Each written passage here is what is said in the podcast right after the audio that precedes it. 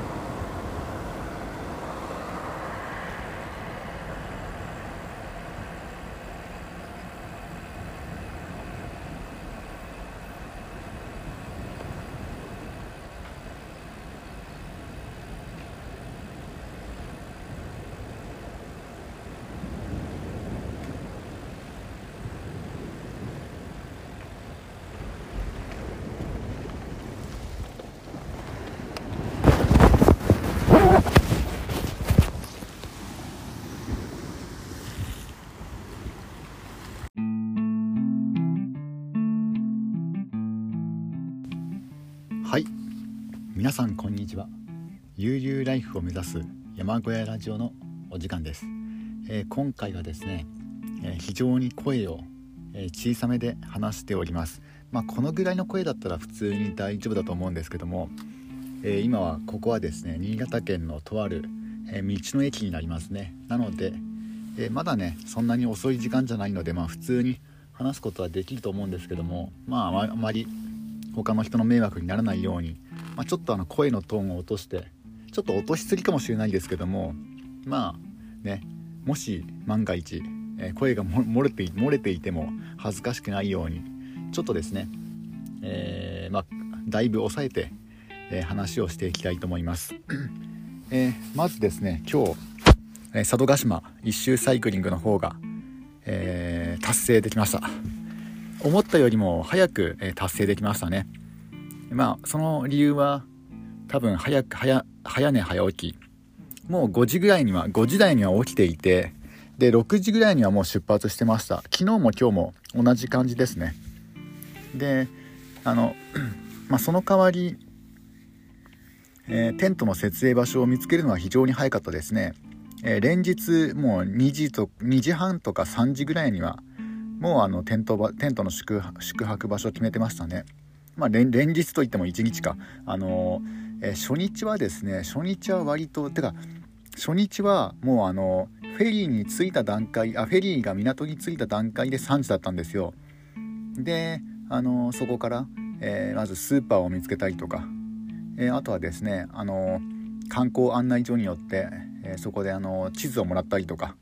えそういうことをしていたのでちょっと時間が遅れてしまってで結局あの15キロぐらいしか進めなかったんですね初日。初日がちょっと痛かったですね。あのちょうど自分が佐渡島に来たタイミングはですねあのフェリーのフェリーが2隻あるんですけどもそのうちの1隻がなんかどうも、えー、点検に点検の時期だったらしいんですね。それであのフェリーの便が減便されていて、えー、おそらく半分とまではいかないけども、まあ、半分近く、えー、便がですね、えー、減便されていたと思いますなのであのもう朝と早朝と、えー、お昼とあとは深夜あ深夜うん何時かちょっと覚えてないんですけども夜夜の結構遅い時間しかなかったんですよね。でなのでもうその3つだったらもうお昼の時間しかないと思ってお昼に乗ったんですけどもまああの、えー、新潟港から、えー、両津港まで、え、佐渡島のまあ一番メインとなる港なんですけどもそこまで行くのに、まあ、大体2時間半かかってしまうんですね。あのもっと早い早いねあの高速船もあるんですけども、まあ、そうなると6000円とか7000円とかねそのぐらいかかってしまいますのでで自分の場合は一番安い、えー、2等客室客室のえー、フェリーにカーフェリーに乗ってきました。なので、えー、2800円なんかなんか値段上がったのかな？なんかねあの行きはなんか2600円ぐらいだったかなと記憶してるんですけどもなんか帰りは2800円ぐらいでしたね。まあそれはそれはいいとして、まあ、3000円以内で、えー、行くことができます。で、えー、初日はまあそんな感じで、えー、結構ですね、え進めなかったのでで2日目は2日目であの体調を崩してしまってでこれも予定よりもちょっと早いところでてか予定よもう予定にも全くないあのなんか東大で寝たんですよね。もう本当はね本当はいけないんかもしれないんですけどもまあちょっとねあの2日目はちょっとやばかったです。本当にもう体力の限界だったのでもう頭痛も激しいし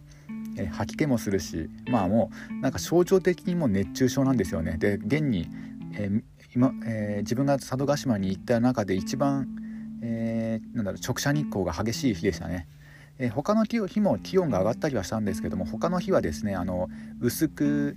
薄い雲に覆われていたりとかそんな感じで晴れてはいるんですけども晴天ではなかったんですね。なので太陽の光をですね直接こう当て当たることもなく、えー、でなんだ、えー、走らせる自転車を走らせることができたので、良かったんですけども2日目は一番やばかったですね。であと休憩する場所もですねあのなんだろう。疲れていない時に限って東屋が大量に見つかったりとかね。で疲れてる時に限って東屋が見つからなかったりとかするんですよね。でそんなこともあってちょっと体調を崩してしまって休むタイミングがねなかなかなんか見えてこなかったりとか、えー、まあ、水分は割とね頻繁にとってはいたんですけどもやっぱそれでもあの小休止小休止じゃないですね。もう水分補給の休憩は取ったんですけどもただ、えー、なんだその体力を休ませるための、えー、大きな大休大休憩休憩は全く取らないで走ったんですよ。そんな感じで体調体調を崩してしまって。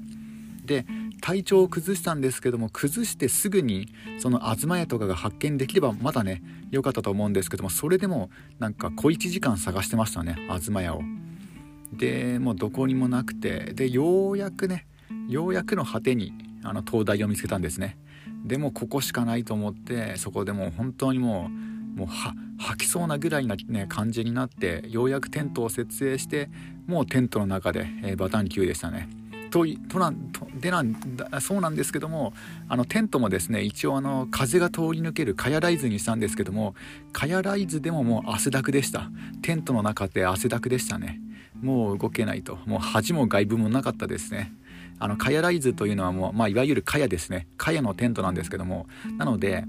あの近くに人が来ればもう丸見えなんですよね。中に人がいるっていうのは。ただもうしょうがないと。それはもうねどうしようもなかったです。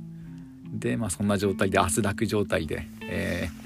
ー、で人やなんか2時間ぐらい休んでなんとかねあのー、なんとかなったぐらいでしたね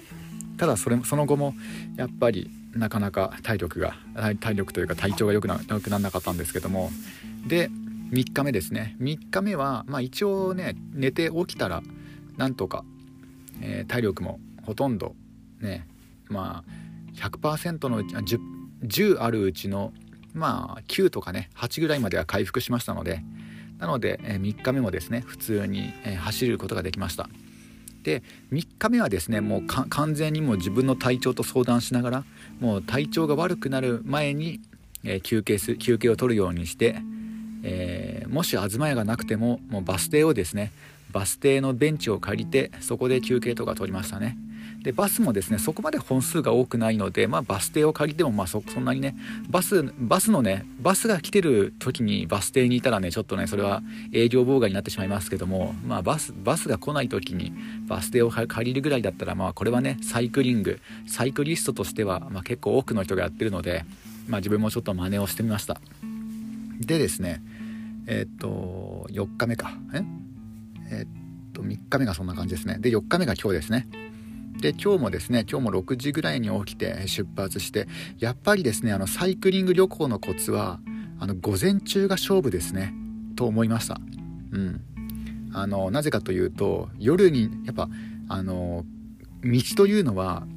もう車のためにあると言っても過言ではないんですよね。これはもうどこでも都市部でも、えー、ね、田舎でもそうだと思います。あのこの車のためにあるっていうのはそのなんだろうあの事故が起きた時にえーと、と車がね責任を負うっていうのはまあそれはねあのあるんですけどもただあの結局大怪我をしたりとか、えー、死んでしまうのは、まあ、人間の方ですので、え、自転車とか歩行者とか、え、そっちの方ですのでやっぱりですねあのどっちが道路で強いかっていうと車なんですよ。その権利上の立場ではなくてあなんだろう単純な強さで言うと車なんですよね車の方が飛ばせるし車の方が、ね、道のど真ん中を走れるしっていうのでであのだからどちらかというとあの交通弱者ですよねあの自転車は。なのであのそのその中でも特に夜は夜はもうね、えー、危険な時間帯ですね。まさかあの車走らせてる人もまさか夜にサイクリサイクリングしてる人なんていないと思思っちゃってますのでだからねなるべく夜はサイクリングしたくないんですよね自分も。危険だし見えなくなるしこっちも見えなくなるんですよね。相手も見えなくなるしこちらも見えなくなるのでね、あの道路の端っこがどこまでとかあと道路にねあのパンクしそうななんかなんかそういう尖ったものが落ちていないかとかそういうこともちょっと判断がしづらくなるのでやっぱ夜はちょっとサイクリングに向いてないですね。うん、なので、えーと、自分は、えー、もう早朝特にあの夏まあもう夏ではないんですけどもなるべく涼しい時間帯に、えー、距離を稼ぐ、えー、先方に出ました。で特にですね難所と言われてるところあの上り坂とかですね上り坂とかはまだ体力が十分に残っているあの朝方に、えー、乗り越えたいなというふうに、えー、思いました。まあたまたまねそこまであの計画を練ったわけじゃないんですけどもたまたま今回4日目にして一番の、えー、佐渡島一周サイクリングで一番の難所と言われている Z 坂。そこがですねちょうどねあの4日目の朝、えー、大体時間帯にするといつぐらいかな。多分8時頃にはもうそこまで行ってたと思うんですけども。行ってたかな？まあねそ多分そのぐらいかなと思うんですけども。うん。なるべくこう体力が、えー、十分に残ってる時間帯にそういった上り坂を克服できたのでそれがねうまくいった、ね、要因の一つかなと。あとはですねあのまあまあ足が持ってくれたっていうのがね良かったです、えー、もう結構ですね今現在えー、ももとかですねなんか外側のももが痛いですね。内側も痛いですけどあと膝ですよね。膝はちょっとですねあのももとかふくらはぎが痛いのはなんとかなるんですよ。これは筋肉が傷んでる傷んでるだけですので、まあ、単純な筋肉痛なんですよね。ちょっとですねあの膝が痛くなってきたのがちょっとこれ黄色信号かなと思うんですよね。えー、なんか膝が痛いっていうのはもう筋肉じゃなくてこれは骨骨が原因じゃないですか。だからあの疲労骨折につながるとか、えー、特に膝膝関節ってなんか怪我が治りにくいんですよね。なので本当はですねあのちょっと4日目無理しすぎた感じはあると思うんですけども、まあ、今後ねあの膝にダメージが来なければいいんですけどもちょっと休ま当分休ませたいなと思います。本当はね、えー、明日とかも余裕があったら、えー、ね、あの新潟県のサイクリングロードを走りたいなっていう気持ちはあったんですけどもちょっとねあのね筋肉じゃなくてあの関節が痛痛み出してる時点でちょっとこれはやめた方がいいなと。これはもう自分で判断しましたね、まあ、特にねあの医療書にそんなこと書いてあるわけじゃないんですけども、まあ、個人的になんかそんな気がするんですよ。あのももとかふくらはぎはねもう完全な筋肉痛だからまあこれはいいとして。ちょっと膝にはね筋肉とか全くついていないのでうん膝は怖いですね。うん、関節は怖いですね。関節痛めるとなかなか治んないじゃないですか。だからちょっとねやめとこうかなと。あまり無理はしないようにしようかなと思ってます。であとふくらはぎなんですけどもあれ？なんかねあのふくらはぎ全然 全然張ってない気がします。あまあでもあのこのふくらはぎの真後ろ何て言うんですかねあのすねのすねのすねと足首の間？すねと足首の間の反対側、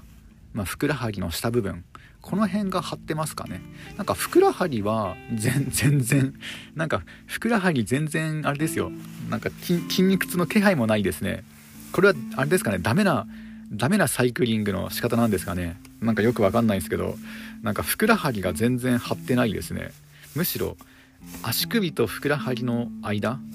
うんそこがちょっとですね来てますね。ふくらはぎの下。であとは、えー、太もものえー、内内ももの下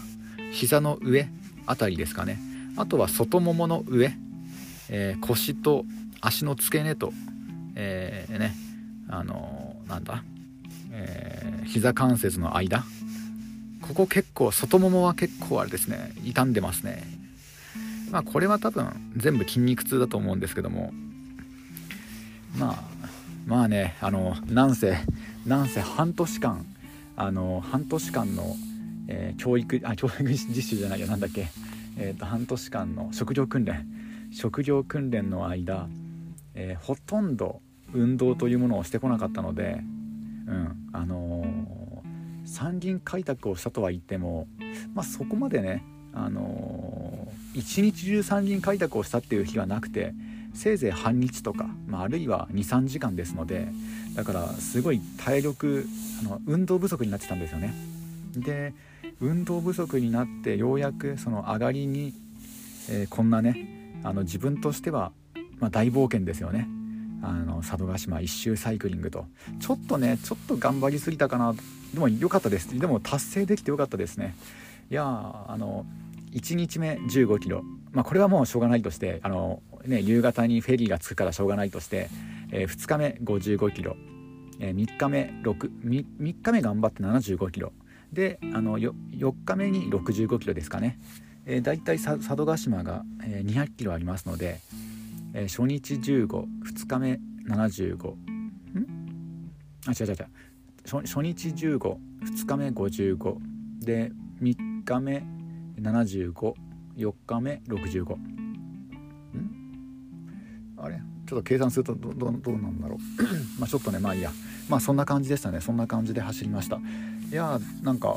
今日はですねなんかお昼ぐらいにはもう着きましたね。お昼前に着いたかな、うん、だから本当はですねあの明日からフェリーが通常便に戻ってもうね1日5便だったかな、まあ、1日5便ぐらいカーフェリーがあるんですけどもそれだとお昼の便があるんですよ。あの帰りの帰りのお昼の便12時半ぐらいの。だから今日ね頑張ればその便に乗れたんですけどね。あのもし1日ずれていれば。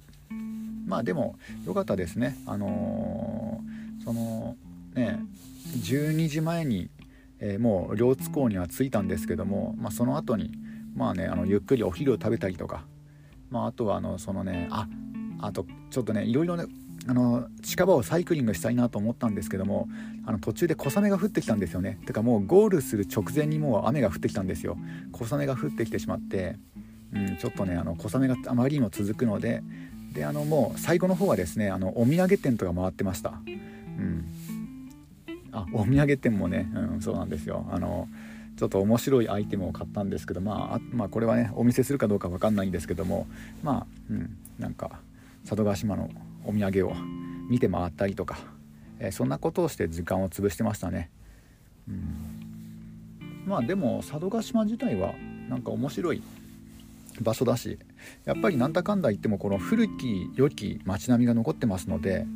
うん、好きな人は本当にねあの好きになると思うしやっぱ人人もですねやっぱ温かみが、えー、ありますよね、うん、だから、えー、また来たいなとは思います。で今度今度はもうあのサイクリング1周はいいかなと思いますね。次来る時はもうサイクリング1周ではなくて、えー、レンタカーでも借りようかなと。なんか今日ね食堂でねあの、えー、昼食をね食べたところの、えー、食堂で、えそこのそこの店主だと思うんですけどもその方がですね女性の店主の方が、えー、だっけな、えやっぱね、あのお客さんとしてはなんかレンタカーはねされる方が多いんですよと言ってましたね。あそのその手があったかと今今更ね思いましたね。あの最初は車で行こうと思ったんですよ実は。で車で行こうと思ったんですけどもでもあの車で行くと結構高いんですよあのフェリー代が。でであの軽なんかちょっと前に軽自動車欲しいなってあのいう配信もしてたと思うんですけどもで軽自動車に乗り換えたいなっていうのは、まあ、そういうこともあってなんですね。あのフェリーの料金がやっぱり普通車だと高いんですよ。で軽自動車の方が安いですのでだから高速代もあれですよね。あの軽自動車の方が安いですよね、まあ、そういうこともあって移動コストを下げるためにその維持費だけではなくて移動コストを下げるために軽自動車に乗り換えたいなと思っていたんですよ。でもよくよく考えたらレンタカーというものが世の中にはあるんですよね。ちょっとこれなんで思いつかなかったんだろう。今思ったらねちょっとねすごいバカなんですけども。まあでもあのレンタカーしたこしたしたところでそれがねうまい具合にこの車中泊しよう車中泊に利用できるかっていうとやっぱこれはこれで難しいですので、うん、やっぱりできれば自分のあの車中泊できるような仕様に作られた、えー、車で、えー、行きたいですよね。だからそうなるとやっぱあれかなあの軽自動車のまあいわゆる軽バンってやつですかね、うん、で軽バンって結構球数が多いので、えー、まあ、安く比較的安く手に入るんですよね中古車であれば、えー、もう10万キロ超え10万キロ超えの、え軽バンであったらかなり安く手に入ると思います。ヤフオクにしろ、まあ、普通のねあの中古中古インターネットの、え中古の、えサイトでもだいぶ安くなってますね。えー、で、えー、で話が戻るんですけどもあちょっとドリンクを飲みますね。ちょっと今日はご褒美にご褒美に、えー、フラペチーノです。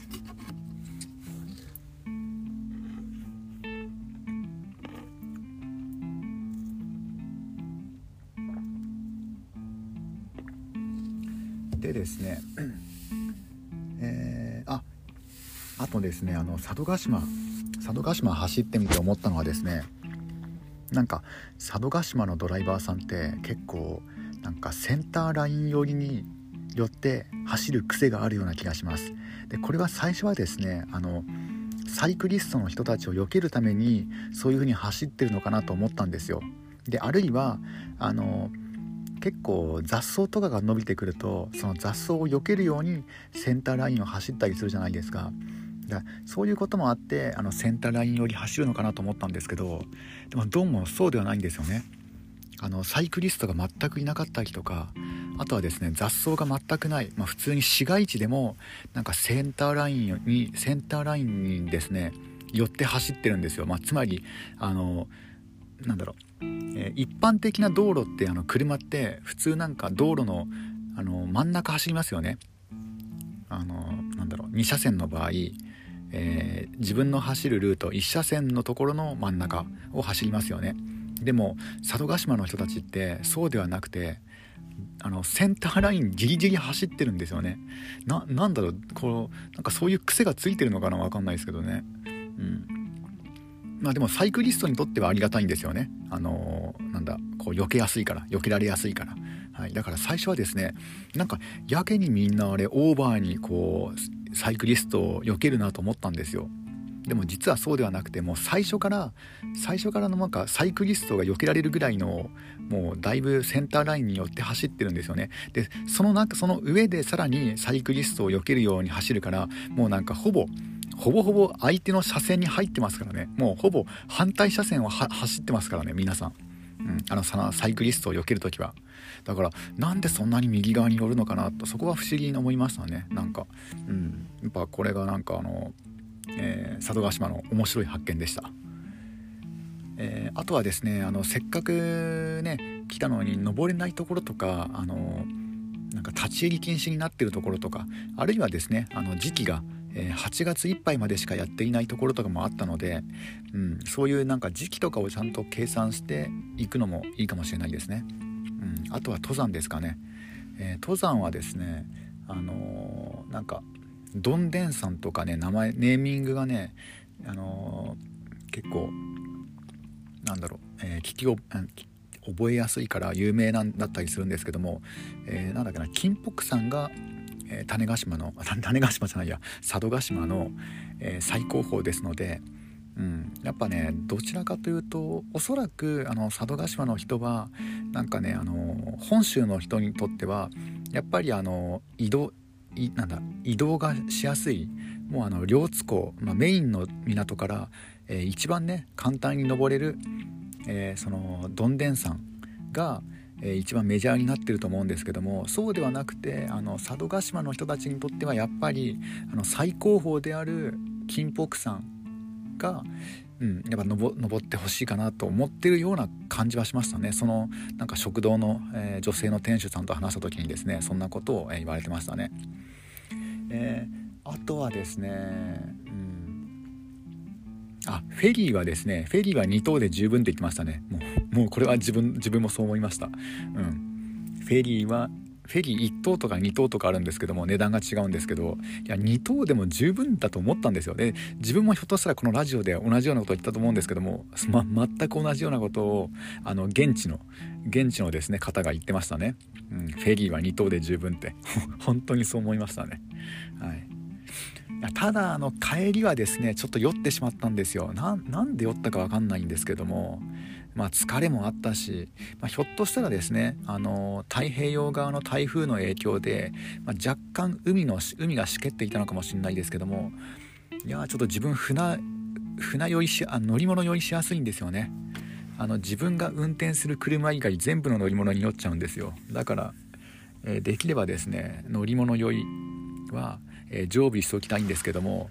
まあ今回はですねあの大きなフェリーだから大丈夫だろうと思っていたんですけども帰り道やっぱとやっぱ酔いましたね。てか行きが行きがなんか思ったよりもスムーズに行ったのでちょっと帰り道ねちょっと油断しましたね帰り。うん。やっぱ自分酔いや酔いやすいんだなと思いました。あでちなみにですねあの三半規管があの優れていると酔いや酔いやすいらしいです、えー、つまりですねあの犬ワンちゃんですね。あの犬はあの三半規管が優れているバランス能力が優れているので逆に酔いやすいようです。だからあのよく車にあの犬を乗せる人っているじゃないですか。で車に犬を乗せるとなんかいつもね騒ぐけど車に犬乗せる車に乗せるとおとなしくなるのよこの子とか言ったりとかねしてると思うんですけどもよくねあのね奥方様とかがね。でもですねそれそれは違うんですよね。あの